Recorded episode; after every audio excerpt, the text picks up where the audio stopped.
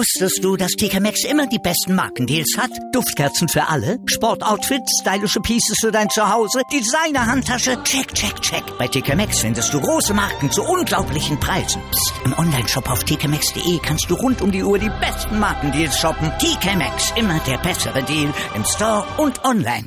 Sports Heroes, Helden des Sports im Gespräch. Meinungen, Anekdoten, packende Geschichten. Auf meinsportradio.de. Ihr hört meinsportradio.de. Eine neue Folge von den Sports Heroes ist wieder am Start. Und nachdem wir ja in den letzten Wochen viele Sportler hatten, die schon am Ende ihrer Karriere stehen oder schon weit drüber sind, freue ich mich, dass wir jetzt mal wieder eine junge Sportlerin bei uns haben, eine junge Athletin, trotzdem extrem erfolgreich schon. Äh, Kanutin, Olympiasiegerin, Weltmeisterin Franziska Weber. Hallo Franziska. Hallöchen. Ja, Franziska, wir haben es gerade schon gesagt, du bist äh, im Kanu-Rennsport sehr erfolgreich so wie ja Kanusport sowieso für Deutschland immer ein gutes Pflaster ist. Bei dir ging es im frühen Alter los, aber du bist nicht als Kanutin geboren. Nee, bin ich nicht. Also ich habe mich natürlich wie so viele Sportler auch viel probiert. Ich habe, als ich sehr klein war, noch mit Kinderleichtathletik angefangen.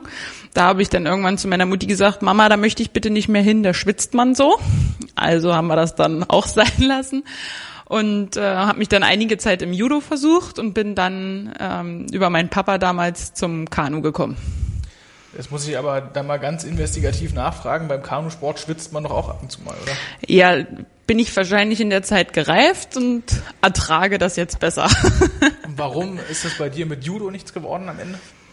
Ähm, ich bin immer nur Dritte geworden. Das ging mir mächtig auf den Zeiger. Fand ich total uncool. Ich konnte machen, was ich wollte. Immer nur Dritte werden war nicht so mein Ding ist ähm, in den, ich weiß ja nicht, wie das im Brandenburger Potsdamer Raum hier aussieht, ist denn da die Konkurrenz im Kanu so, dass man als junger Mensch da hinkommt und gleich alles gewinnt oder muss man da auch erstmal hart für, für arbeiten?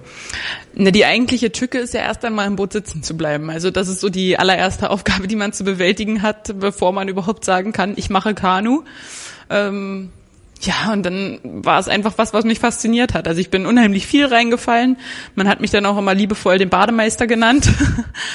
ähm, aber ich weiß auch nicht warum, aber es hat mich auf jeden Fall trotzdem gefesselt. Also ich bin nie nach Hause gekommen und habe gesagt, ich möchte das nicht mehr, ich möchte da nicht mehr hin. Das habe ich beim Judo auch gesagt, dass es mir halt keinen Spaß mehr macht. Aber es war beim Kanu nicht so. Also ich bin da jeden Tag immer wieder gerne hingegangen. Das, man kann aber davon ausgehen, dass deine Kanu-Karriere nicht im Winter angefangen hat, weil sonst wäre das mit dem oftmaligen Reinfallen dann wahrscheinlich eher problematisch geworden, oder? Leider doch. Ich habe im Oktober angefangen. Also es gibt schon auch Boote, wo man erstmal paddelt, ohne sofort umzukippen. Dann so Plasterboote, das waren dann noch nicht gleich die richtigen Rennboote, aber auch da habe ich dann im kühlen, zu kühlen Jahreszeiten auch schon drin gesessen und mich versucht und das Schwimmen auch draußen gelernt sozusagen. Wie äh, kann man sich das denn äh, vorstellen, wenn man jetzt junger Mensch ist? Vielleicht hört uns ja auch der ein oder andere zu, der äh, vielleicht den Kanusport sowieso schon mal im Fernsehen gesehen hat und da gerne mal hin möchte. Wie lange dauert es denn, bis man da so richtig äh, in eine Form kommt, dass man Wettkampf, Wettkämpfe erstmal überhaupt fahren kann, wenn auch erstmal nur in regionaler Ebene? Also für Kinder ist es eigentlich, geht das relativ schnell. Also wir Erwachsenen stellen uns da, glaube ich, schwieriger an, sozusagen beim um das im Boot sitzen zu bleiben. Die Kleinen schaffen das dann doch, auch wenn wir ihnen heute zugucken, wenn die Kleinen rausgehen, denkst du, oh Gott, wie können die sich denn da noch halten? Die sind doch eigentlich schon fast reingefallen, aber sie kriegen es immer wieder hin. Und es geht dann doch relativ schnell, dass die auch gegeneinander fahren können und und dann ist das letztendlich einfach ein Entwicklungsprozess. Dann sieht es nächstes Jahr schon wieder ein ganz kleines bisschen anders aus und so entwickelt sich das dann, bis es dann irgendwann richtig schnell wird. Wann hast du gemerkt, dass du das nicht mehr als, sagen wir mal, Kindersport und Spaß äh, machst, sondern dass es tatsächlich jetzt auf eine Ebene geht, dass du ähm, international oder auf jeden Fall erstmal national konkurrenzfähig bist? Ähm, na, letztendlich ist diese Entscheidung ja der Weg, auf die Sportschule zu gehen. Also als es dann in der sechsten Klasse darum geht, was möchte ich denn mal machen oder auf welche Schule möchte ich dann wechseln. Und wenn man sich dann sagt, okay, ich möchte auf die Sportschule gehen, und das ist ja einfach was, ja, wenn dir der Sport viel Spaß macht, ist das eine Entscheidung, die man einfach so aus dem Bauch heraus trifft. Ähm, dann ist es ja schon der erste Weg dorthin zu sagen, ich möchte mal Leistungssport machen und ich möchte vielleicht auch irgendwann mal Olympia sehen. Das wäre mein ganz großer Traum. Ähm, und dann entwickelt sich das alles. Dann passiert das so schleichend und einfach ein Schritt nach dem anderen, dass man mit einmal im Leistungssport steckt. Ähm, wie kann man sich das Leben als ähm, Berufssportschüler denn eigentlich vorstellen? Ich meine, du hast gerade gesagt, siebte Klasse geht das los. Hm. Ähm, ist das dann wirklich so, wie man sich es immer vorstellt, morgens um fünf aufstehen, dann erstmal zwei Trainingseinheiten, bevor man dann völlig fertig in die Klasse muss? Na, ganz so schlimm ist es, glaube ich, nicht. Also zumindest im Kahn nicht. Bei den Schwimmern hat man das schon öfter, dass die halt auch vor der Schule, egal wann sie anfängt, schon mal eine Runde geschwommen sind. Aber ansonsten liegt es halt immer ein bisschen am Stundenplan, dass man entweder morgens erstmal um acht oder halb acht die erste Trainingseinheit macht und dann zur Schule geht oder zwischen den Schulstunden dann mal noch Zeit zum Training ist und dann nach, am Nachmittag um 13 oder äh, um 15 oder 16 Uhr dann wieder aus der Schule kommt und die nächsten zwei Einheiten macht und dann ist man vor 18, 19 Uhr halt auch einfach nicht zu Hause. Da müssen ja noch Hausaufgaben erledigt werden und gelernt werden muss auch irgendwie noch und dann zieht sich der Tag so hin. Zeitmanagement ist alles. Du hast es aber damals durchgezogen, ohne irgendwelche wie sagt man so schön, naja, Probleme in der Schule zu kriegen oder hast du dann vielleicht ein oder andere Mal da doch mal das Training aussetzen müssen, weil Mathe gerade angesagt war? Nee, sowas, also an sowas kann mich zumindest gar nicht erinnern. Also ich fand, die Sportschule war auf jeden Fall auch immer so bedacht, dass man das alles unter einen Hut bekommen hat. Die Lehrer waren dort sehr offen gewesen, dass man auch sagen konnte, okay, wir brauchen hier nochmal eine Hilfsstunde oder eine Nachhilfestunde, gerade wenn man aus dem Trainingslager kam oder so, war das nie ein Problem gewesen, dass man halt auch immer den Anschluss behalten hat und dann war das schon, so, so ging das dann. Habe ich mir auch nie Gedanken drüber gemacht, wenn ich ehrlich bin. Es also hast du dann funktioniert. Neben, deiner, neben deiner Sportkarriere auch Abitur noch gemacht oder was? Ja, genau. Also ich habe 2009 mein Abitur dann gemacht mit Schulzeitstreckung. Also ich habe 14 Jahre gemacht, damit mhm. man halt einfach ein bisschen mehr Zeit auch fürs Training hat und die Schule nicht so sehr darunter leidet. Ja, und habe dann auch ein Studium begonnen. Ja, das Studium, was du äh, machst, da kommen wir später noch dazu, denn äh, 2009 ist erstmal ein schöner, ein, ein, schöner Stichpunkt. 2009 hat dann nämlich deine richtige Profikarriere angefangen. Du bist dann international das erste Mal gestartet, oder? Na, in der Leistungsklasse. Also ich war vorher 2005 schon das erste Mal in der Junior-Nationalmannschaft. Ähm, und das ging auch schon ganz gut. Und 2009 habe ich dann quasi den Sprung in die, in die Leistungsklasse, in die A-Mannschaft geschafft. Ähm, genau, neben dem Abitur und habe dann auch in Brandenburg bei der Europameisterschaft 2009 vor der Tribüne bei der Siegerehrung mein Abiturzeugnis bekommen. Das ist auf jeden Fall eine schöne Nummer. Ja, dann, äh, das hat ein bisschen mehr was als das übliche in der Aula rumgestehe, wie das vielleicht bei anderen Leuten immer passiert. 2010 äh, dann schon im nächsten Jahr, also du hast bist in die Leistungsklasse bei den Erwachsenen reingekommen. 2010 ging es dann nach Posen, äh, Polen äh, mhm. zur Weltmeisterschaft. Du als junges Küken, ähm, ich habe gehört, Start war nicht deine, äh, deine große Stärke, das heißt die Sprintdisziplin eher nicht so, aber trotzdem bist du alles andere als unerfolgreich da gewesen. Ja, also ich war da auch damals auch selbst überrascht. Also die Bedingungen, also ich bin auch kein Wellenfahrer, ich mag das nicht so, wenn das so dolle wellig ist. Und die Regatta ging aber mit einem höllischen Wind und großen Wellen auch los. Und irgendwie habe ich es aber trotzdem geschafft, mich ins Finale zu fahren. Und habe aber auch nie damit gerechnet, dass ich dieses Rennen irgendwie gewinnen könnte. Da war auch damals die, oder die ist heute noch, die ungarische Kanutin schlechthin, die da, glaube ich, ihren, hätte ihren 30. WM-Titel gewinnen können. Und da war das für mich gar, kein, gar keine Frage. Und die hat mich auch im letzten Jahr immer wieder besiegt gehabt. Also dranbleiben war die Devise und irgendwie dann in den letzten Metern weiß ich nicht, ob sie nicht mehr wollte oder nicht mehr konnte. Ja, und bin ich dann das allererste Mal in meiner Karriere überhaupt Weltmeister geworden. Ich musste von 2005 bis 2010 warten, um überhaupt meine allererste internationale Goldmedaille zu gewinnen. Aber dass es dann gleich der WM-Titel bei den Erwachsenen wird, also ich sag mal, sehr viel höher geht's eigentlich fast dann gar nicht mehr. Ähm, was war das damals für ein Gefühl für dich? Ich meine, du bist als 21-jährige Athletin, 21-jährige Athletin damals gestartet. Du hast gesagt, ja, die Ungarin Katalin äh, Kovac. Genau. Das ist natürlich äh, so eine große Dame des Kanu-Rennsports. Äh, hast du überhaupt das Gefühl gehabt, dass du die knacken kannst? Nö, Start. ich habe mir darüber auch gar keine Gedanken gemacht. Also ich hatte in den Jahren davor auch schon mal einen ungarischen Trainer kennengelernt, mit dem ich mich auch so dann ab und zu mal unterhalten hatte. Und als ich zum, zur Wettkampfstrecke Strecke gegangen bin, ist er mir schon entgegengekommen und hat mir auf die Schulter gehauen und so genickt, so nach dem Motto, das kann heute was werden. Ähm, ja, aber ich habe mir darüber gar keine Gedanken gemacht. Ich wollte einfach unbedingt eine Medaille haben. Das war immer so das ganz große Ziel. Ähm, man muss dazu sagen, dass 2010 auch ein unheimlich schweres Jahr für mich war. Da war eigentlich wirklich nur eine Medaille gewinnen, war schon mehr, als ich mir hätte erträumen können. Im Mai ist damals mein Papa gestorben und dass ich mich da überhaupt so wieder gefangen habe, war für mich schon mehr, als ich hätte erwarten können. Ja, auf jeden Fall ein toller äh, Erfolg, den du dann damals mitgeholt hast. Ähm, du hast äh, in unseren Vorgesprächen schon gesagt, dass es für dich immer schwer war zu starten, also dass du unheimliche Probleme damit hattest, am Anfang des Rennens in Gang zu kommen. Äh, wir reden ja nachher noch über den Kanusport an sich, über die Disziplinen, die es da so gibt, aber das heißt 200 Meter, 500 Meter war für dich nicht so. Warum denn dann 1000 Meter, das hinten raus, war das für dich als junge Sportlerin dann nicht so ein Problem wie für ältere Sportler vielleicht? Ich, nee, das glaube ich ist es nicht. Ich denke, dass das eher so persönliche Veranlagungen sind. Ich habe halt nicht die Muskulatur, um wirklich der perfekte Sprinter zu werden. Oder damals war ich auf jeden Fall auch noch nicht so weit gewesen, dass es hätte irgendwie funktionieren können. Und da war halt die Konstanz. Also ich konnte halt eine Strecke dann im gleichen Tempo einfach durchfahren. Das war dann eher mein Ding. Und das ist das, was man auf 1000 Meter halt braucht. Da fängt die, der Wettkampf fängt eigentlich erst nach 500 Metern an, wo dann die ersten so langsam einknicken, wo man dann eigentlich weiterfahren muss. Da geht's Rennen erst richtig los. Wie sahen damals denn die Reaktionen zu Hause aus? Du bist dann damals nach Potsdam zurückgekommen als Weltmeisterin, ziemlich überraschend.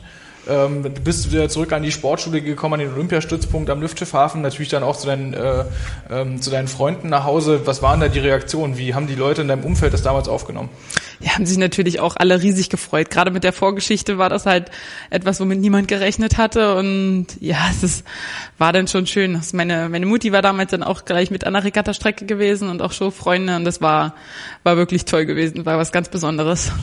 Hat sich in deinem Leben äh, damals irgendwas entscheidend geändert oder hast du einfach so weitergemacht als junge Sportlerin, die ja noch viel erreichen wollte und auch sollte? Ja, letztendlich war das eine nicht-olympische Strecke, 1000 Meter. Also es ist schön, der WM-Titel und gar keine Frage und dass man das überhaupt auch mal erleben durfte, dass die Hymne für einen gespielt hat. Aber letztendlich war das jetzt nichts, woran man sich festhalten konnte, wo man jetzt sagen könnte, boah, ich habe das überhaupt erreicht, sondern das eigentliche, die olympischen Strecken, das, was am Ende zählt, war ja noch in weiter Ferne eigentlich gewesen. Und das war eigentlich das Ziel, wo man ja auch hin möchte, dann zu Olympia. Ne? Und dann möchte, gibt man sich mit sowas nicht zufrieden. Ja, was dann in Olympia passiert ist, zwei Jahre später sind ja die Olympischen Sommerspiele in London dann gewesen. Darüber unterhalten wir uns gleich. Äh, hier geht's nämlich bei uns gleich weiter. Wir reden über deine weiteren Weltmeistertitel und eben die Olympischen Spiele 2012 in London auf meinsportradio.de bei den Sports Heroes. Hallo, hier ist Willi Landgraf, Mr. Zweite Liga. Und ich höre mein Sportradio.de. Hören, was andere denken auf meinsportradio.de. Zurück bei den Sports Heroes auf meinsportradio.de. Heute mit Franziska Weber, Kanu-Olympiasiegerin und Weltmeisterin. Äh, Franziska, wir haben gerade schon über deine erste WM gesprochen. Du warst ein relativ junges Küken damals noch und hast es dann auch gleich den arrivierten Ungarn gezeigt. Katalin Kovac damals im Finale geschlagen. Die WM 2011, dann gleich im nächsten Jahr, die war bei ihr zu Hause in Ungarn. Gab es da die große Revanche? Nee, die gab es dann nicht. Also wir hatten 2010 im Winter dann einen Trainerwechsel gehabt und ähm, ja, mit dem neuen Trainer habe ich dann quasi auch endlich den Sprung in die olympischen Strecken geschafft. Und in dem, vor, im Jahr vor Olympia geht es ja immer darum, die Startplätze zu holen. Und das ist natürlich erstmal schon mal was, was ganz Wichtiges, dass man dort in den olympischen Booten sitzt, um überhaupt eine wirkliche Chance zu haben, dann bei Olympia auch dabei zu sein. Ähm, ja, haben, Katalin und ich haben uns damals dann im Zweier über 500 Meter wieder getroffen gehabt. Und auch da hattest du das bessere Ende oder dein Boot hatte das bessere Ende wieder für sich. Ja, genau. Also da waren die Ungarinnen in dem Jahr im Zweier nicht ganz so erfolgreich gewesen und wir haben dann dort eine Silbermedaille gewinnen können, was dort auch der Einstand sozusagen war in in unser Zweierleben mit Tina Dietze zusammen. Ich wollte gerade sagen, das ist ja eine extreme Erfolgsgeschichte. Wir hören ja nachher noch, was ihr alles so äh, zusammen gewonnen habt, aber so mit Tina Dietze und dir, das funktioniert irgendwie extrem gut, oder? Ja, also wir kennen uns ja auch schon seit, also 2003, 2004 ähm, schon sehr, sehr lange, aber damals war das halt eher so flüchtig. 2005 haben wir uns dann das erste Mal dann auch ein Zimmer geteilt in der Nationalmannschaft. Das hat sich bis heute nicht geändert, ähm, wo wir dann einfach auch gemerkt haben, wir beide, das passt wie Arsch auf Eimer. Wir verstehen uns halt so super und irgendwann, wir haben zusammen 2009 sind wir das erste Mal in die Nationalmannschaft gekommen und haben so viel gemeinsam erlebt, bis man dann irgendwann angefangen hat zu träumen, oh, wie toll wäre denn das, wenn wir beide mal gemeinsam zu Olympia kämen oder stell dir mal vor, wir könnten auch mal Zweier zusammenfahren und 2009 hat man das mit uns auch mal probiert im Zweier, da haben wir aber beide gesagt, ja, ja, war ganz nett, aber schön, dass wir wieder aussteigen können, war jetzt nicht so toll. Und 2011, nach den Qualifikationsrennen, hat dann der Trainer zu uns gesagt, wir sollen das doch mal bitte probieren. Und haben wir auch dann auch gemacht. Und der Trainer war gleich hin und weg. Wir waren beide hin und weg gewesen, weil es einfach so perfekt im Zweier gepasst hat, dass wir beide sagen, sowas haben wir, sowas haben wir noch nicht erlebt. Das ist wie, als würde man in einem Einer sitzen. Man muss sich auf niemanden einstellen eigentlich. Es passt einfach. Also es ist quasi blindes Verständnis da zwischen euch beiden. Trotzdem hat es bei der WM nur in Anführungszeichen für die Silbermedaille gereicht hinter Österreich mhm. und dann aber auch extrem knapp geschlagen. Das waren am Ende zwei Zehntelsekunden. Da beißt man ins Paddel, oder? Ja, dazu muss man sagen, der Wind kam auch leicht schräg gewesen äh, also so leicht schräg, dass wir im Windschatten waren, er kam von hinten und dass die, die Österreicherinnen waren auf einer Außenbahn gewesen und dann quasi ein bisschen mehr im Rückenwind standen und da hatten wir halt einfach ein bisschen Pech gehabt. Weniger Schub sozusagen. Genau, genau. Aber gut, äh, wir haben immer gesagt, wer weiß, wofür es gut war. Und ich glaube, es war auch ganz gut gewesen, weil wir haben uns beide dadurch sehr angestachelt gefühlt, weil wir gesagt haben, also von den Ösis, das kann ja nun nicht sein, das können wir nicht nochmal auf uns sitzen lassen. Und waren dann auch im Winter sehr, sehr fleißig in Hinblick auf die Olympischen Spiele in London. Ja, zunächst aber gab es bei der WM auch ein Viererrennen. Also du startest äh, in allen Bootsklassen, die beim Kanu-Rennsport da irgendwie verfügbar sind. Im Vierer dann auch wieder mit Tina Dietze zusammen. Da kommen dann immer noch zwei andere Mädels mit dazu. Ähm, auch inzwischen so ein Liebling Lieblingsboot von dir oder ist das immer noch so, was man halt mitnimmt bei einem großen Turnier? Ja, also Vierer ist natürlich immer was ganz Besonderes. Auch in der Öffentlichkeit ist halt der Vierer immer das Schlachtschiff des Deutschen Kanuverbandes. Ähm, Im letzten Jahr war es leider nicht ganz so erfolgreich. Es ist halt immer noch schwieriger, wenn sich vier Mädels aufeinander einstellen müssen, als wenn man halt einfach nur zu zweit ist und sich da ein bisschen individueller abstimmen kann. Aber ich denke, in Hinblick auf die nächsten Olympischen Spiele werden wir den Vierer auch wieder fit kriegen. Man darf ja vor allem auch nicht vergessen, bei der WM damals, das war dann schon wieder deine nächste Medaille, habt ja auch Silber geholt. Die Ungarn muss man ganz klar sagen, die waren damals eine eigene Klasse für sich. Aber ähm, du hast in jungen Jahren da wirklich, egal in welches Boot du reingesetzt wurdest, Medaillen gesammelt ohne Ende. Und wir waren noch nicht mal bei Olympia, das ist ja noch der Start deiner Karriere. Ähm, kannst du dir selbst erklären, wie das eigentlich gekommen ist? Ich glaube, ich habe wahrscheinlich einfach ein bisschen Glück gehabt, auch in dem meinen Voraussetzungen sozusagen, dass ich das sportlich auch dann so, so hinbekommen habe letztendlich sind es so viele kleine Dinge, die da zusammenspielen. Dass, dass man das Glück hat, überhaupt diese, diese Möglichkeiten, dann alles Training mitzumachen und die Unterstützung dann hat und ja, und vielleicht das kleine Quäntchen Glück mit dem Talenthaufen noch gehabt. Und dann kam ja nochmal dazu, du hast es gerade schon gesagt, du hast halt auch deine Zweierpartnerin gefunden, gesucht und gefunden wie Arsch auf einmal. Du hast es gerade selber gesagt, Olympia 2012 war dann eure große Stunde das Finale über 500 Meter habt ihr euch nicht nehmen lassen, auch wenn es eine extrem enge Nummer war. Ihr habt mal wieder die Ungarinnen geschlagen. Ähm, was geht in so einer jungen Frau, du warst damals 23 Jahre alt, mhm. was geht in so einer jungen Frau vor, wenn man dann Olympiasiegerin ist, äh, brechen alle Dämme, oder?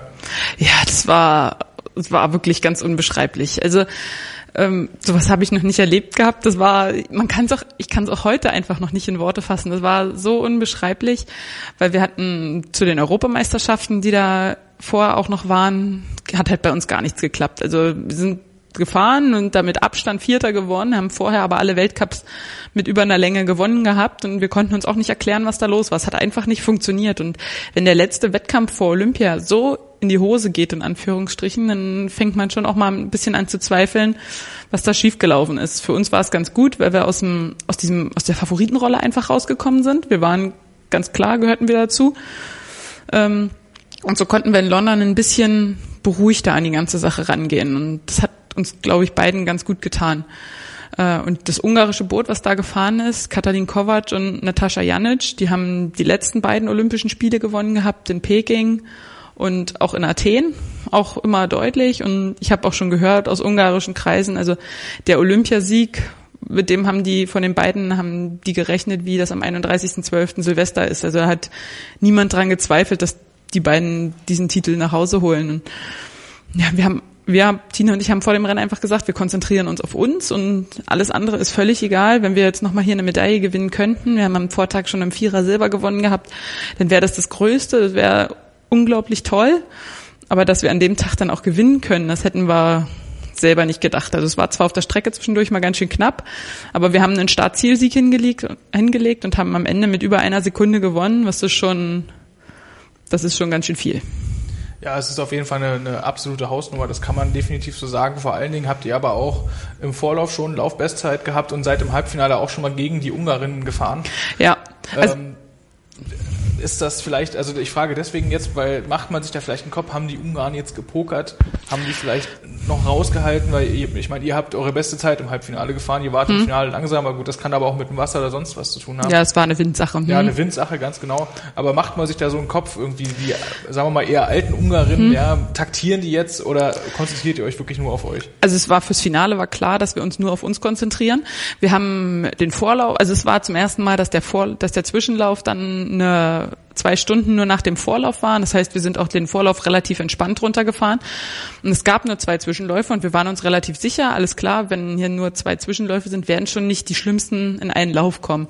Aber genauso ist es gekommen. Am Ende waren die drei, die eine Medaille gewonnen haben, waren auch alle in dem gleichen Zwischenlauf gewesen. Und man dann auch den Lauf gesehen hat und dachte, oh nee, es kann doch jetzt nicht wahr sein. Also da konnte keiner taktieren in diesem Lauf. Das war von vornherein klar, dass da alle alles geben müssen. Und dann haben wir auch gesagt, okay, mehr als so schnell fahren wie wir können, können wir nicht. Und dann schauen wir, was am Ende bei rumkommt. Und dass wir da im Zwischenlauf schon mal bei den Ungarn gezeigt haben, dass wir, dass sie mit uns rechnen müssen, war schon, glaube ich, auch ganz gut. Und das Beste an der ganzen Geschichte war dann auch einfach, dass dann klar war, dass die beiden, die Polinnen und auch die Ungarn nicht direkt neben uns stehen im Finale. Es hat uns die Möglichkeit gegeben, uns dann auch im Finale einfach noch ein bisschen mehr auf uns zu konzentrieren. Also wir haben nicht gesehen, was die machen oder nicht machen und konnten genau unser Rennen fahren. Und ich glaube, das war unser Glück gewesen dabei auch. Es hat uns nicht aus der Ruhe gebracht. War wieder mit äh, deiner ja, guten Freundin Tina Dietze zusammen. Ähm, es ist am Ende auch so ein, so ein schöner Sieg, das schwartet nochmal richtig zusammen, wenn man dann auch noch Olympiasieger zusammen wird, oder? Ja, das ist vor allen Dingen was ganz Besonderes, wenn man mit so einer guten Freundin sowas zusammen erleben kann, ist das fast unbezahlbar. Also es ist auch wieder was, was man nicht in Worte fassen kann. Und ich bin so unendlich dankbar dafür, dass ich das überhaupt erleben durfte und dann auch noch mit ihr zusammen. Das ist mir persönlich auch ganz viel wert. Ja, du hast vorhin übrigens auch schon angekündigt, ihr habt ja vorher im Vierer schon eine Medaille geholt. Da haben Katrin Wagner-Augustin und Caroline Leonard noch drinnen gesessen. Da habt ihr gegen die Ungarinnen verloren. Wenn man, wir müssen jetzt erstmal relativieren, ist Kanu-Rennsport ist nicht nur Ungarn gegen Deutschland. Also es fahren nee. auch andere sehr gute Nationen mit. Aber gerade bei den Frauen, gerade ähm, in den äh, Klassen, wo du dich immer bewegst, da ist halt die ungarischen Boote, die sind extrem stark und äh, der Vierer von den Ungarinnen hat euch damals abgekocht am Ende, man muss es ganz ja. klar sagen. Was war es für euch? War es eine gewonnene Silbermedaille oder eine verlorene Goldmedaille? Also im allerersten Moment war es auf jeden Fall eine verlorene Goldmedaille gewesen, weil der Vierer, ich glaube, seit, muss ich mir überlegen, 6, 4, 9, also irgendwann in den 90ern umgeschlagen ist bei Olympischen Spielen, hat immer Deutschland gewonnen. Da gab es auch keine Zweifel dran. Und wir haben auch in den Weltcups haben wir überragend gewonnen. Wir haben auch zur Europameisterschaft überlegen gewonnen gehabt, die Viererrennen. Also wir haben schon ganz klar mit Gold gerechnet oder mit Gold geliebäugelt. Und das, das Rennen hat einfach, es hat an dem Tag eben nicht zusammengepasst. Und aber wenn man sich das Rennen hinterher angeguckt hat, haben wir alle ganz klar gesagt, wir haben nicht Gold verloren, wir haben Silber gewonnen. Also es war ja dann doch auch sehr eng gewesen und den Tag waren die Ungarinnen einfach besser gewesen und sie haben verdient gewonnen und wir haben uns silberhart erkämpft. Man muss aber trotzdem sagen, es ist ja nicht so, dass die Ungarn da mit drei Bootslängen weggefahren sind. Es war alles extrem eng. Was man aber auch nicht vergessen darf, Weißrussland auf drei, Polen auf vier, jeweils nur zwei beziehungsweise vier Zehntel hinter euch. Also die Abstände damals, das war ein Herzschlagfinale, oder? Ja, ja, total. Also es war wirklich, wir haben uns da auf den letzten Metern auch erst die Silbermedaille dann noch erkämpft gehabt und im Nach- oder währenddessen konnte ich auch sagen, also für mich war die Silbermedaille auch viel, viel emotionaler, weil es war meine allererste Olympiamedaille und das, da ist in diesem Moment bricht alles über einem, über einen rein. Alle Jahre, die man dafür gekämpft hat, alles, wovon man geträumt hat, ist mit einmal wahr geworden. Das ist so unbegreiflich. Und deswegen war die erste Olympiamedaille auch fast noch emotionaler als dann die goldene noch als Höhepunkt obendrauf. Ist es tatsächlich so, dass, dass, dass man dann auch diese Silbermedaille, die ja in Anführungsstrichen nur Silber ist, dann so extrem emotional bewerten kann, ja? Also ich konnte das. Also für mich war das in dem Moment vielleicht auch mit meiner Vergangenheit dann sozusagen, weil mein Papa ja auch immer so hinter mir stand und weil ich dann auch einfach wusste, wie stolz er gewesen wäre und wie gerne er auch dabei gewesen wäre und ja, alles, was man in den ganzen Jahren entbehrt hat, kommt halt in diesem Moment. Du weißt ja nicht, was noch kommt. Also du weißt ja nicht, dass du am nächsten Tag nochmal Gold gewinnen kannst und oder Gold gewinnen wirst und dann ist es einfach so eine Olympiamedaille umgehängt zu bekommen. Das ist alles, wovon ein Sportler träumt. Als ihr dann auch noch Gold gewonnen habt äh, und dann klar war, die Olympischen Spiele waren für euch dann beendet, wie lange habt ihr gefeiert? Mal ehrlich. Also es war schon ein langer Abend gewesen, aber wir mussten auch nächsten Morgen um halb acht oder so schon wieder ähm, beim ZDF beim Morgenmagazin sein. Und Wir waren kurz schlafen auch gewesen. Also ich kenne persönlich Ruderer, die dann durchgefeiert hätten und in nicht ganz so guter Verfassung da aufgelaufen wären. Aber ihr habt euch zusammengerissen, ja. Ja, wir waren halbwegs gut drauf. Ja, und dann ging es irgendwann zurück nach Deutschland. Ja, wir haben vorhin schon gehört, hier äh, hat sich gar nicht so viel verändert für dich, als du Weltmeisterin äh, geworden bist und dann wieder als Weltmeisterin zurückkommst. Jetzt bist du aber Olympiasiegerin. Das ist ja dann quasi der einzige Schritt, den man in der Karriere noch machen kann, der noch höher ist als Weltmeisterschaft. Äh, roter Teppich. Konfetti-Parade? Also was ich ganz beeindruckend fand, wir sind ja auch mit der MS Deutschland da zurückgekommen, in, im Hamburger Hafen dann eingelaufen. Das fand ich unheimlich beeindruckend. Also wie viele Menschen sich dann doch dafür begeistern und, und die Olympioniken sehen wollen, das fand ich schon total krass. Und wir sind dann auch durch die Kanäle in Hamburg dann dort gefahren mit so kleineren Schiffchen noch. Und das war, wie die Leute, das war ein Dienstag, die ganz das war alles voll. Rechts und links standen nur Leute, wo man sich da fragt, Mensch, ihr müsst doch arbeiten, das kann doch nicht sein. Und extra dafür zu kommen, und das fand ich so beeindruckend, das hat mich auch so berührt, fand ich total großartig. Also es war was, was ich auch auf jeden Fall mitnehme. Und halt auch hinterher hat man dann natürlich hier noch einen Termin und dann da noch. Es ist natürlich viel zu tun und so.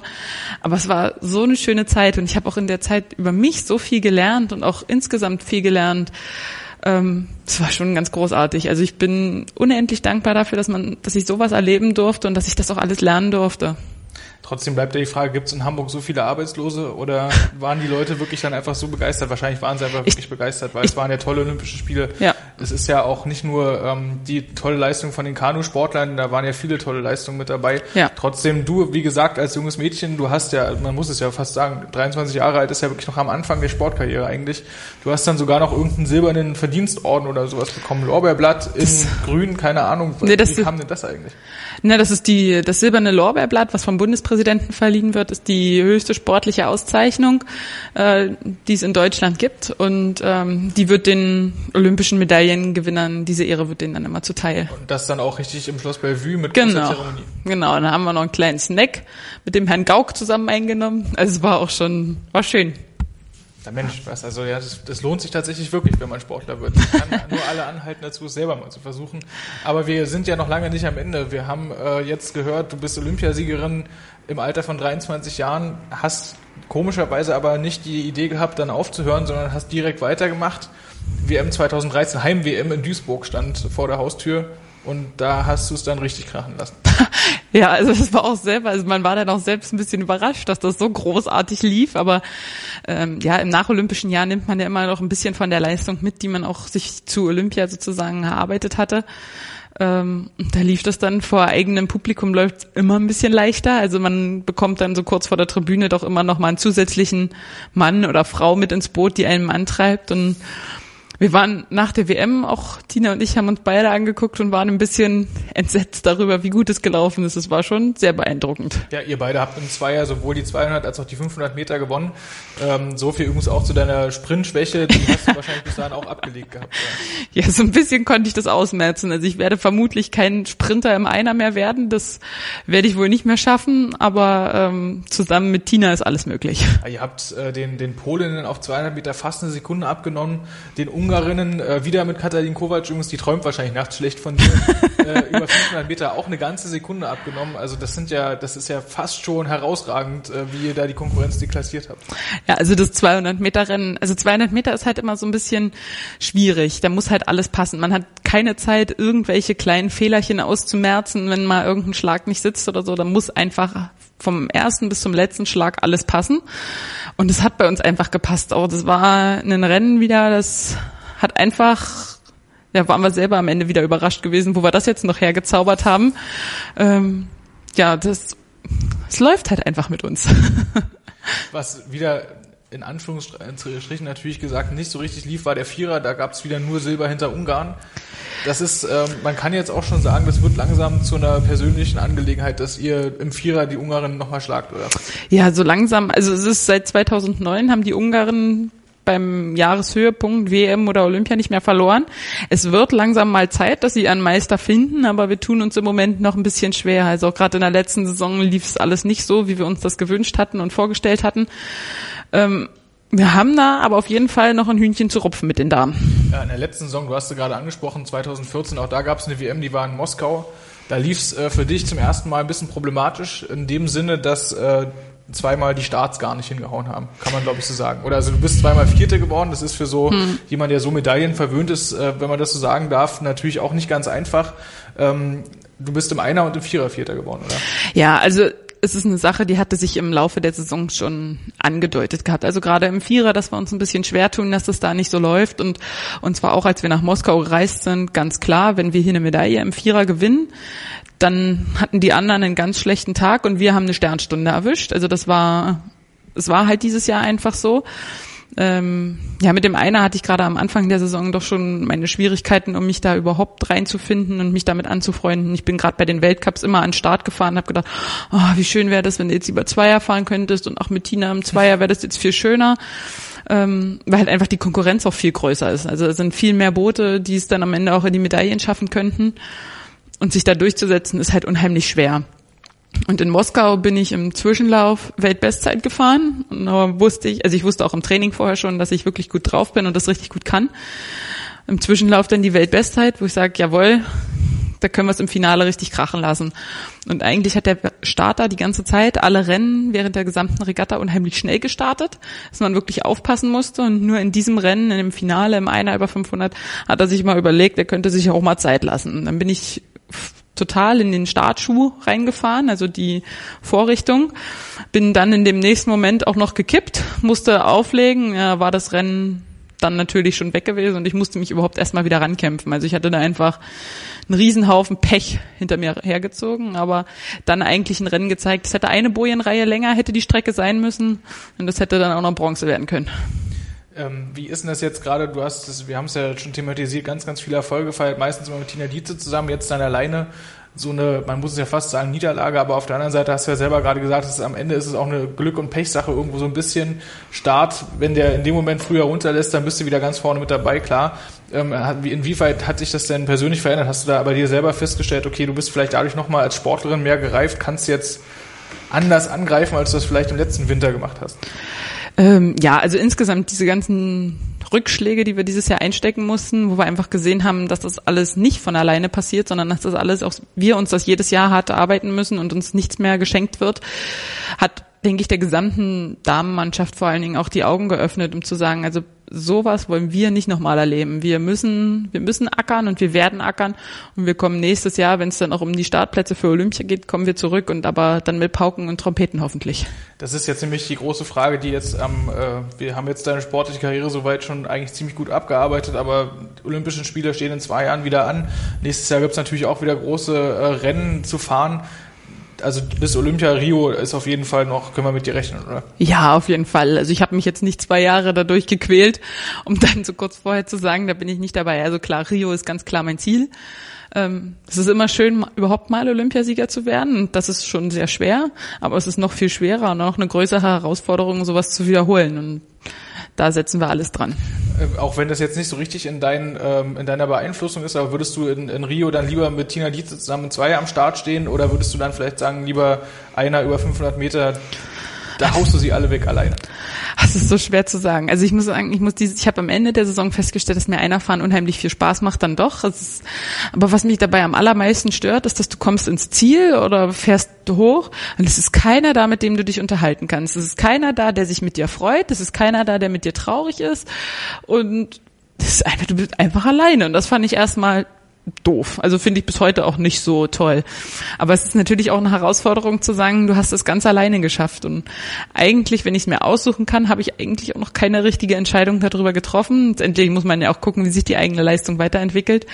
Es hat beides so seinen Reiz. Ich fahre unheimlich gerne mit Tina und ich würde so einen Erfolg aus London auch unheimlich gerne nochmal mit ihr erleben und das wiederholen. Aber ja, es ist, bin da noch nicht Fisch, nicht Fleisch. Das heißt, du lässt das alles ganz entspannt auf dich zukommen. Ja. Ich meine, am Ende ist es ja eh eine Sache der Trainer, das genau. zu entscheiden. Auf jeden Fall freut es mich natürlich, dass wir dann auch in Rio wieder mit dir rechnen können. Ich äh, prophezei jetzt einfach mal, dass du da mit Sicherheit die eine oder andere Medaille mit nach Hause bringen wirst. Auch wenn es ja bei der deutschen Olympiamannschaft ab und zu mal nicht so richtig läuft, aber ich glaube, auf unsere Kanutinnen, auf dich können wir uns da verlassen. Wir machen gleich weiter reden über den Kanusport an sich, weil da gibt es ja noch ein paar ganz interessante Nummern, die auch so abseits von Olympia laufen. Das hört ihr hier gleich bei den Sports Heroes auf meinsportradio.de. Hannover liebt die 96 Show mit Tobi. Erste Frage immer an neue Gäste in dieser Sendung. Warum Hannover 96? 60 Minuten Schwarz-Weiß-Grün auf den Punkt gebracht. Gibt es jetzt die große Aufholjagd? Taktische Analysen Die besten vier Minuten von Hannover 96. und klare Statements zu den Roten. Dann wird er halt rausgeschmissen, Abfindung gezahlt, der nächste Trainer holt. Hannover liegt jeden Donnerstag neu als Podcast oder um 11 Uhr auf meinsportradio.de. Wir sind wieder da, die Sports Heroes auf meinsportradio.de. Heute mit Franziska Weber, Olympiasiegerin und dreifache Weltmeisterin, wie wir gerade gehört haben, im Kanu-Rennsport. Ähm, ja, Franziska, ähm, wir haben ähm, jetzt schon lange über deine großen Erfolge gesprochen, die du so äh, erreicht hast in deinem Sportlerleben. Wir müssen aber über den Kanusport an sich auch nochmal reden, weil es ist ja eine ganz, ganz spannende Geschichte. Das Erste, was man mal sagen muss, beim Kanusport gibt's nicht nur das, was man von Olympia kennt. Man startet, du hast es gerade schon gesagt, da gibt's diese Startvorrichtung, Startschuhe und dann wird 500 oder auch 200 Meter Vollgas geradeaus. Es gibt zum Beispiel auch ein Langstreckenrennen, das es dann aber richtig in sich hat. Ja, genau. Also es ist natürlich nichts, was es bei Olympia dann gibt. Bei Olympia gibt es wirklich nur ähm, die 200 Meter, 500 Meter und bei den Männern auch noch 1000 Meter. Ähm, aber das Weltcup-Programm hat dann doch noch ein bisschen mehr oder das WM-Programm hat auch noch ein bisschen mehr zu bieten. Es gibt doch noch lange Strecke, das sind dann 5000 Meter. Da stehen dann alle, die mitfahren wollen sozusagen oder alle Länder, die gemeldet haben, auf einer Linie. Und ein Massenstart sozusagen, so wie man es auch aus dem Skifahren dann kennt und alle kann schon mal ein bisschen schmutzig werden. Da kann man auch mal mit ein paar Blessuren sozusagen das Wasser verlassen. Ähm, 1000 Meter in eine Richtung, dann eine Wende und danach dann noch vier 250 Meter Runden quasi vor der Tribüne, wo man dann live miterleben kann, wie die Sportler sich auch, wie sie taktieren und wie sie dann auch gerade ihren Endsport ansetzen. Ähm, wenn man sich das aber mal vorstellt, dass da so ein Sack voll Kanutinnen oder auch Kanuten da äh, zusammen losfährt, gemeinsam wendet, äh, mal Hand aufs Herz, wie oft hast du deinen Paddel dann schon einer Gegnerin über den Schädel gezogen? Also ich gar nicht. Ich bin da immer so vorsichtig. Ich mag das immer nicht, wenn man mir zu dicht kommt. Ich hab das lieber. Jeder hat seine Bahn. Jeder kann da sein Süppchen kochen und dann ist das gut. Ähm, ich ziehe dann immer lieber zurück, bevor ich, bevor irgendwas passiert. Aber ähm, gerade als es neu war, kam eine Österreicherin mal vom Wasser mit einem blauen Auge. Da hat sie das Paddel genau unter das Auge gekriegt oder verbogene Flossen hinten dran, mit denen wir steuern, wo dann einer mal das Paddel unten mal richtig hochgezogen hat. Da waren die verbogen sind aber oftmals nur Dinge, die es bei den Frauen gibt. Also bei den Männern habe ich noch nicht gehört, dass da so viele Dinge geschehen sind. Also, Wie kannst du dir das erklären? Ja, ist es unter den Frauen vielleicht am Ende sogar ein Zickenkrieg, der da ausbricht?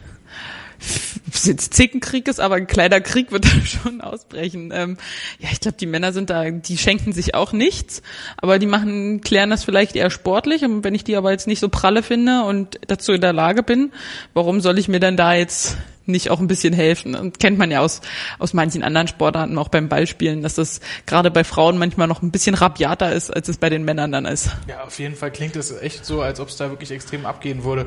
Ähm, du hast aber im Vorgespräch schon gesagt, das ist nicht mehr äh, übliches Programm. Also die Langstrecke stirbt langsam aus. Ähm, ja, das ist auch erst 2010, es ist auch erst ins WM-Programm aufgenommen worden und ja, letztendlich geht es im Moment halt auch darum, den Kanusport attraktiv zu machen für die für die Zuschauer, für euch da draußen und ähm, da probiert man halt unheimlich viel aus. Das Weltcup-Programm wird ein bisschen zusammengestrichen, dann kommt auch, wir haben auch noch Staffelrennen eigentlich äh, über 200 Meter, wo dann auch immer, wenn der eine die Ziellinie dann sozusagen überquert hat, der nächste losgelassen wird, was in Wellenfahren ist und so. Ähm, aber es hat so alles noch nicht den ja, das gefunden, was sie sich davon erhofft hatten. Ja, Staffelrennen, du sprichst es gerade an, das ist also eine klassische Sprintstaffel. Genau. Das heißt wirklich äh, vier Sportler pro Land und dann 200 Meter Vollgas und dann übernimmt der nächste. Mhm. Da wird jetzt quasi eine Geschlechtermischung und eine sportartenübergreifende Mischung vorgenommen. Ja, sozusagen, genau. Da wird in naher Zukunft dann sozusagen die Staffel immer aus einem Kajakfahrer, einer Kajakfahrerin, einem Kanadier und einem Kanadierfahrer und einer Kanadierfahrerin bestehen sozusagen, damit auch in allen Feldern sozusagen zusammengefahren wird. Finde ich ist eigentlich auch keine schlechte Idee. Ist auf jeden Fall mal eine ganz lustige Nummer. Ähm, Wir haben im Vorgespräch auch schon geklärt, äh, auf deutsche Goldmedaillen brauchen wir da nicht zu setzen, weil die deutschen Sprinter nicht die besten der Welt sind. Also deutsche Paradestrecken sind eher so die 500, die 1000 Meter, da geht's dann richtig los, sowohl bei den Kanadiern als auch bei euch, bei den Kanuten. Ja, also wir kämpfen uns so langsam ran. Es ist ein mühseliger Weg. Die 200 Meter sind ja auch erst neu im olympischen Programm. Ähm, den richtigen schnellen Sprung auf die 200 haben wir noch nicht geschafft, aber es wird dran gearbeitet und wir haben uns eigentlich auch in den letzten Jahren immer äh, ein Stückchen weiter nach vorne gekämpft, aber es fehlt halt derzeit einfach auch noch ein Stück im Sprint, zumindestens bis zur Weltspitze. Ähm, aber eine Staffel es hat halt immer ihre eigenen Gesetze so ein bisschen, gerade wenn es dann auch ans Wellenfahren geht. Man muss nicht sagen, es ist nicht möglich, aber es ist auf jeden Fall jetzt auch nichts, wo man sicher mit rechnen kann, dass es da Gold gibt. Wie kann man sich das Wellenfahren äh, vorstellen? Das ist vielleicht für unsere Zuschauer ein bisschen schwer zu verstehen, denn ähm, Kanu wird ja nicht nur auf spiegelglatten Schweizer Bergseen gefahren, sondern man nimmt ja eigentlich an als Regattastrecken alles, was irgendwo äh, eben so gerade und so lang genug ist, dass es eben für die schlimmstenfalls 1000 Meter Strecke dann herhält.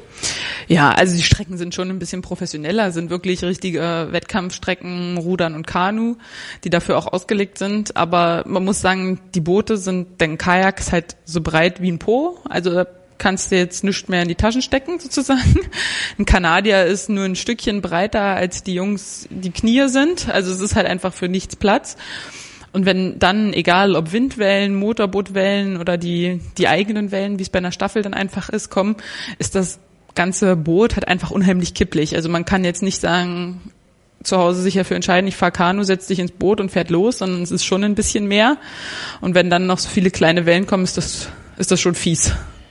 Kann ich mir vorstellen. Ähm, inwieweit kann man eigentlich denn dieses von Athleten oft angesprochene Wassergefühl da mit in Einklang bringen. Wassergefühl heißt ja, dass man quasi das Blatt im Wasser so bewegt, dass man keine unnütze Energie verschwendet, sondern dass man quasi die ganze Kraft, die man im Arm hat, auch schön äh, zum Vortrieb dann irgendwie hm. nutzt.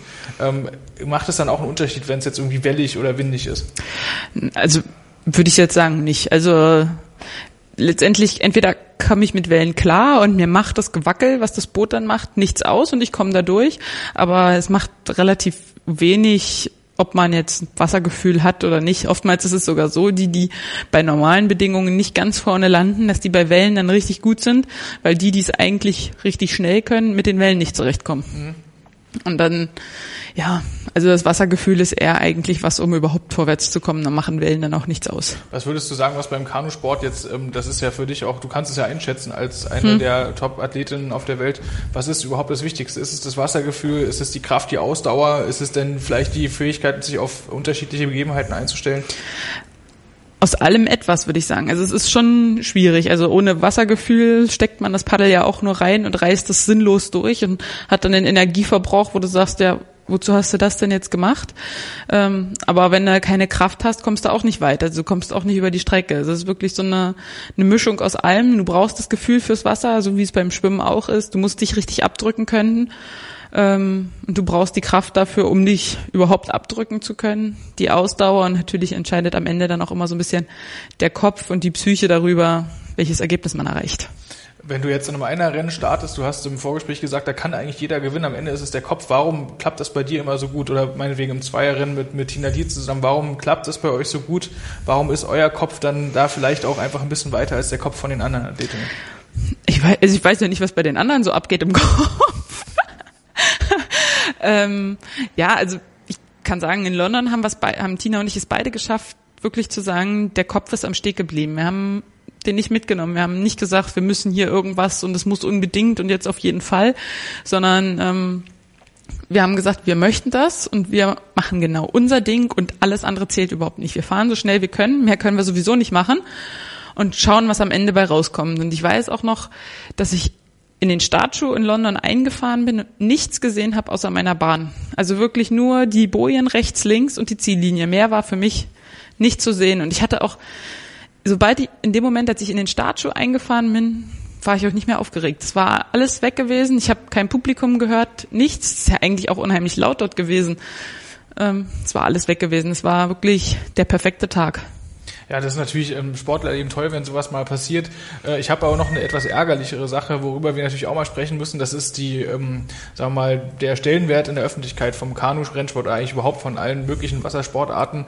Es bleibt ja immer so ein bisschen hinten zurück. Bei den äh, Schwimmern, die ja mit Wasser auch irgendwas zu tun haben, gibt es nur Negativschlagzeilen. Mhm. Und die Kanuten und die Ruderer und alle, die mit damit was zu tun haben, obwohl das ja ganz verlässliche Medaillenlieferanten sind, gehen immer so ein bisschen in der öffentlichen Wahrnehmung unter vor allen Dingen hinter dem Hauptthema Fußball. Also Fußball mhm. ist ja da sowieso immer allumfassend.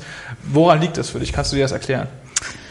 Es ist, es ist, glaube ich, unheimlich schwer. Also ich persönlich, auch davon mal abgesehen, dass ich ähm, Kanu mache, finde es eigentlich, wenn ein Rennen runterkommt, unheimlich spannend. Also es passiert, kann halt unheimlich viel passieren. Also der, der am Start vorne ist, heißt noch lange nicht, dass der am Ende auch dieses Rennen gewinnen wird, sondern da kommt ja dann auch noch die Ausdauer mit dazu und es hat eigentlich was. Also man weiß am Anfang nicht, wie es ausgeht.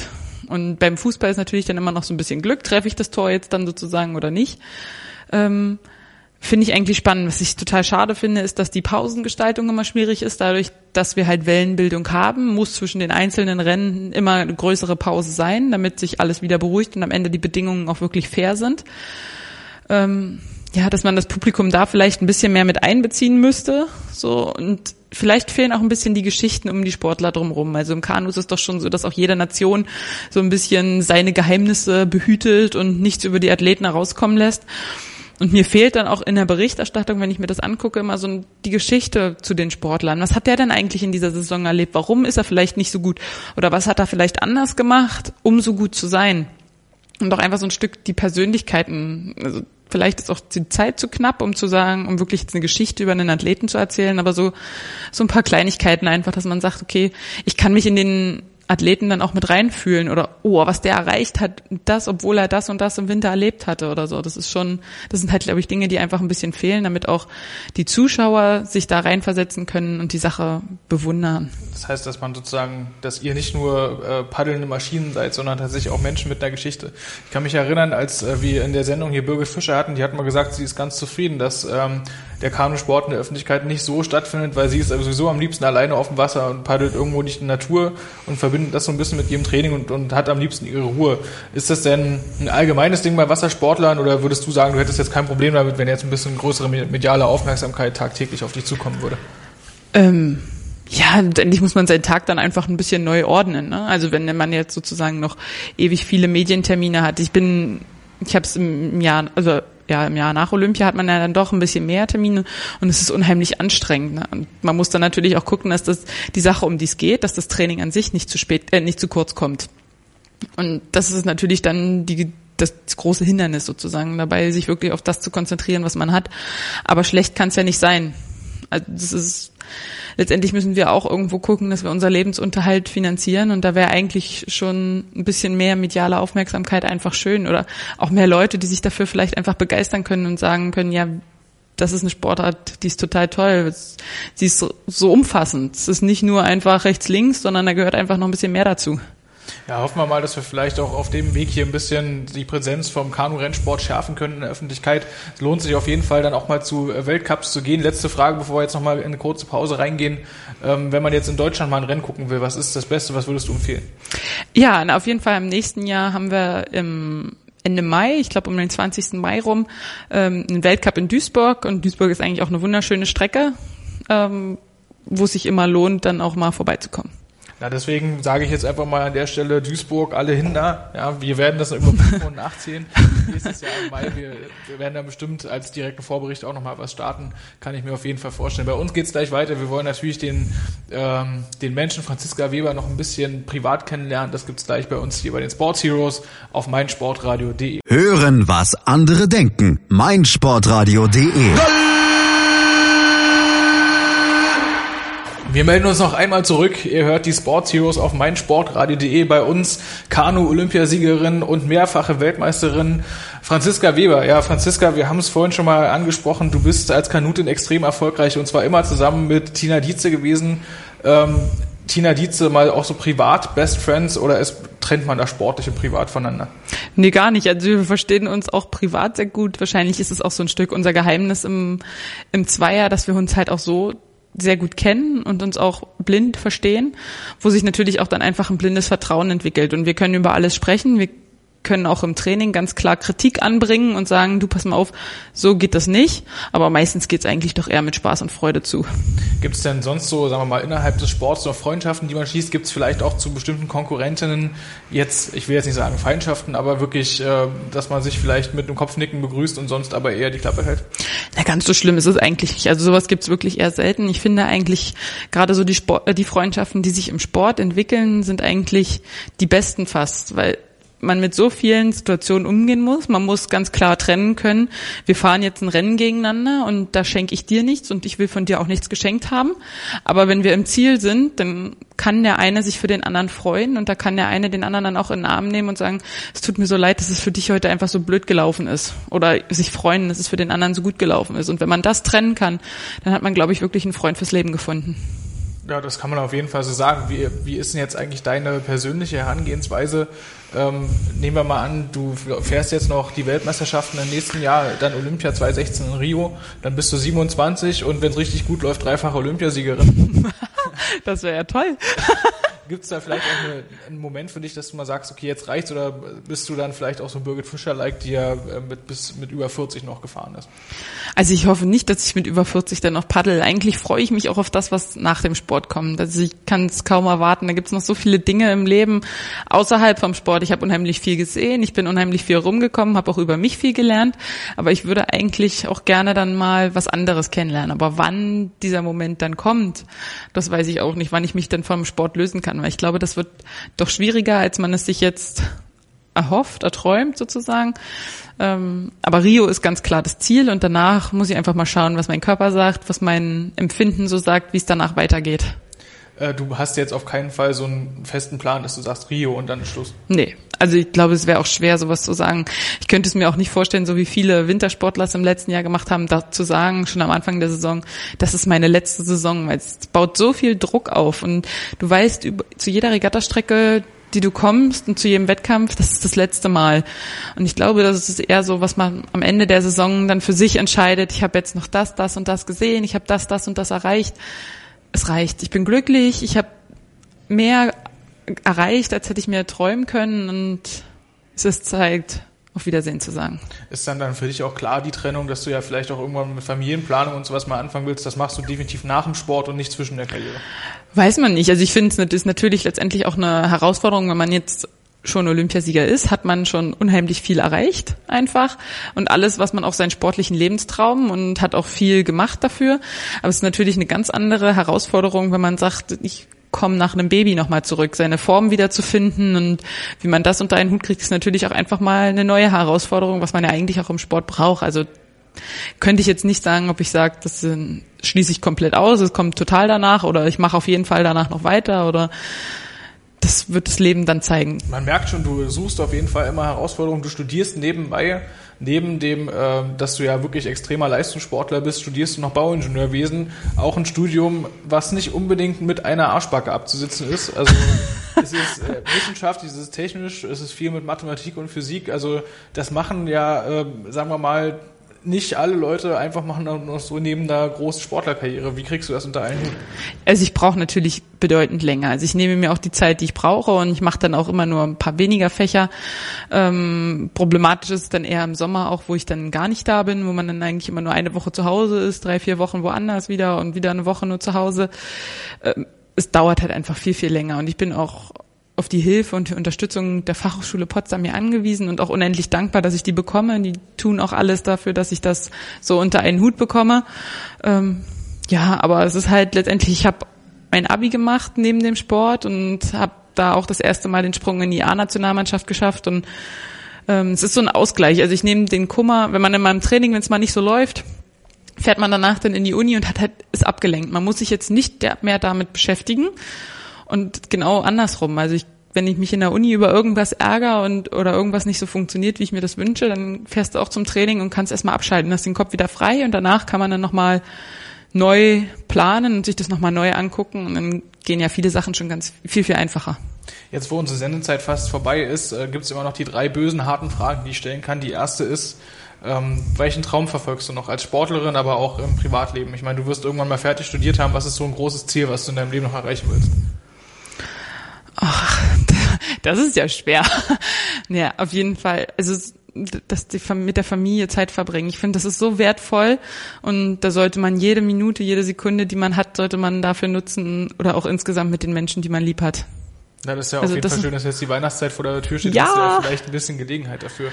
Die zweite ultra schwere, harte Frage, die ist vielleicht für dich noch ein bisschen einfacher, weil du noch so jung bist. Ähm, du hast aber trotzdem schon extrem viel gewonnen. Welcher Sieg war der schönste? Oh, das kann man auch gar nicht so leicht sagen. Jetzt, welcher Sieg war der schönste? Ähm, eigentlich schon der Olympiasieg. also das war so ein Moment, wo sich ein Lebenstraum, auch wenn es nur ein in Anführungsstrichen nur ein sportlicher ist, erfüllt. Es ist, das kann man nicht in Worte fassen. Jeder Sportler oder jeder, der sich dafür entscheidet, mal Leistungssport zu machen, sagt, ich möchte unbedingt mal zu Olympia. Und dann auch noch zu Olympia zu fahren und Olympi als Olympiasieger wieder nach Hause zu kommen, das ist, das ist ganz was Besonderes. Man sagt, ich finde den Satz immer so schön, ein Weltme Weltmeister ist man ein Jahr lang, Olympiasieger ein Leben lang. Das nimmt einem keiner mehr weg. Eigentlich wäre das das perfekte Schlusswort fürs Interview gewesen. Schade, weil ich habe noch eine Frage. du darfst, genau wie alle anderen Sportler, die bei uns in der Sendereihe hier sind, darfst du dir jetzt zum Abschluss noch einen Song wünschen. Ähm, ja, das natürlich finde ich auch unheimlich schwer, aber ähm, ich finde, um das zum Thema passend zu machen, finde ich eigentlich das Lied von Cassandra Steen Gewinnen ganz schön. Ähm, es ist so ein bisschen motivierend und ich glaube, das ist auch das, was in vielen Sportlerherzen so schlägt. Ähm, das passt da ganz gut rein. Es wäre ja auch seltsam gewesen, hättest du dir jetzt einen Song gewünscht, worin es geht, wir sind immer nur letzter, schade. Dumm gelaufen. Auf jeden Fall bedanke ich mich ganz herzlich fürs Interview. Du hast es gerade sehr schön gesagt. Weltmeister ein Jahr lang, Olympiasiegerin ein Leben lang, Franziska Weber im Kanu-Rennsport, eine der ganz großen. Wir wissen noch nicht, was in den nächsten Jahren noch passiert. Vielleicht äh, kannst du ja, was die Siege bei Olympia angeht, noch zu einer Birgit Fischer aufschließen. Keine Ahnung. Wir gucken mal, was die Zukunft zu so bringen wird. Ich bedanke mich bei dir. Nächste Woche geht's weiter hier mit einer neuen Folge der Sports Heroes auf meinsportradio.de. Bis dann. Hören, was andere denken. meinsportradio.de Like it auf Facebook slash meinsportradio. Wie viele Kaffees waren es heute schon? Kaffee spielt im Leben vieler eine sehr große Rolle. Und das nicht nur zu Hause oder im Café, sondern auch am Arbeitsplatz. Dafür gibt es Lavazza Professional. Kaffee am Arbeitsplatz, der genauso lecker schmeckt wie in eurem Lieblingskaffee. Die perfekte Kaffeelösung für jede Art von Unternehmen. Klein, mittel, groß. Ihr habt auf jeden Fall einen Kaffee, der schmeckt. Die richtige Motivation für eure Arbeitstage. Alle Infos zu Lavazza Professional findet ihr auf lavazzapro.de mit allen Kaffeelösungen für euer Büro. Wusstest du, dass TK Maxx immer die besten Markendeals hat? Duftkerzen für alle, Sportoutfits, stylische Pieces für dein Zuhause, Designer-Handtasche, check, check, check. Bei TK Maxx findest du große Marken zu unglaublichen Preisen. Psst. im Onlineshop auf tkmaxx.de kannst du rund um die Uhr die besten Markendeals shoppen. TK Maxx, immer der bessere Deal im Store und online.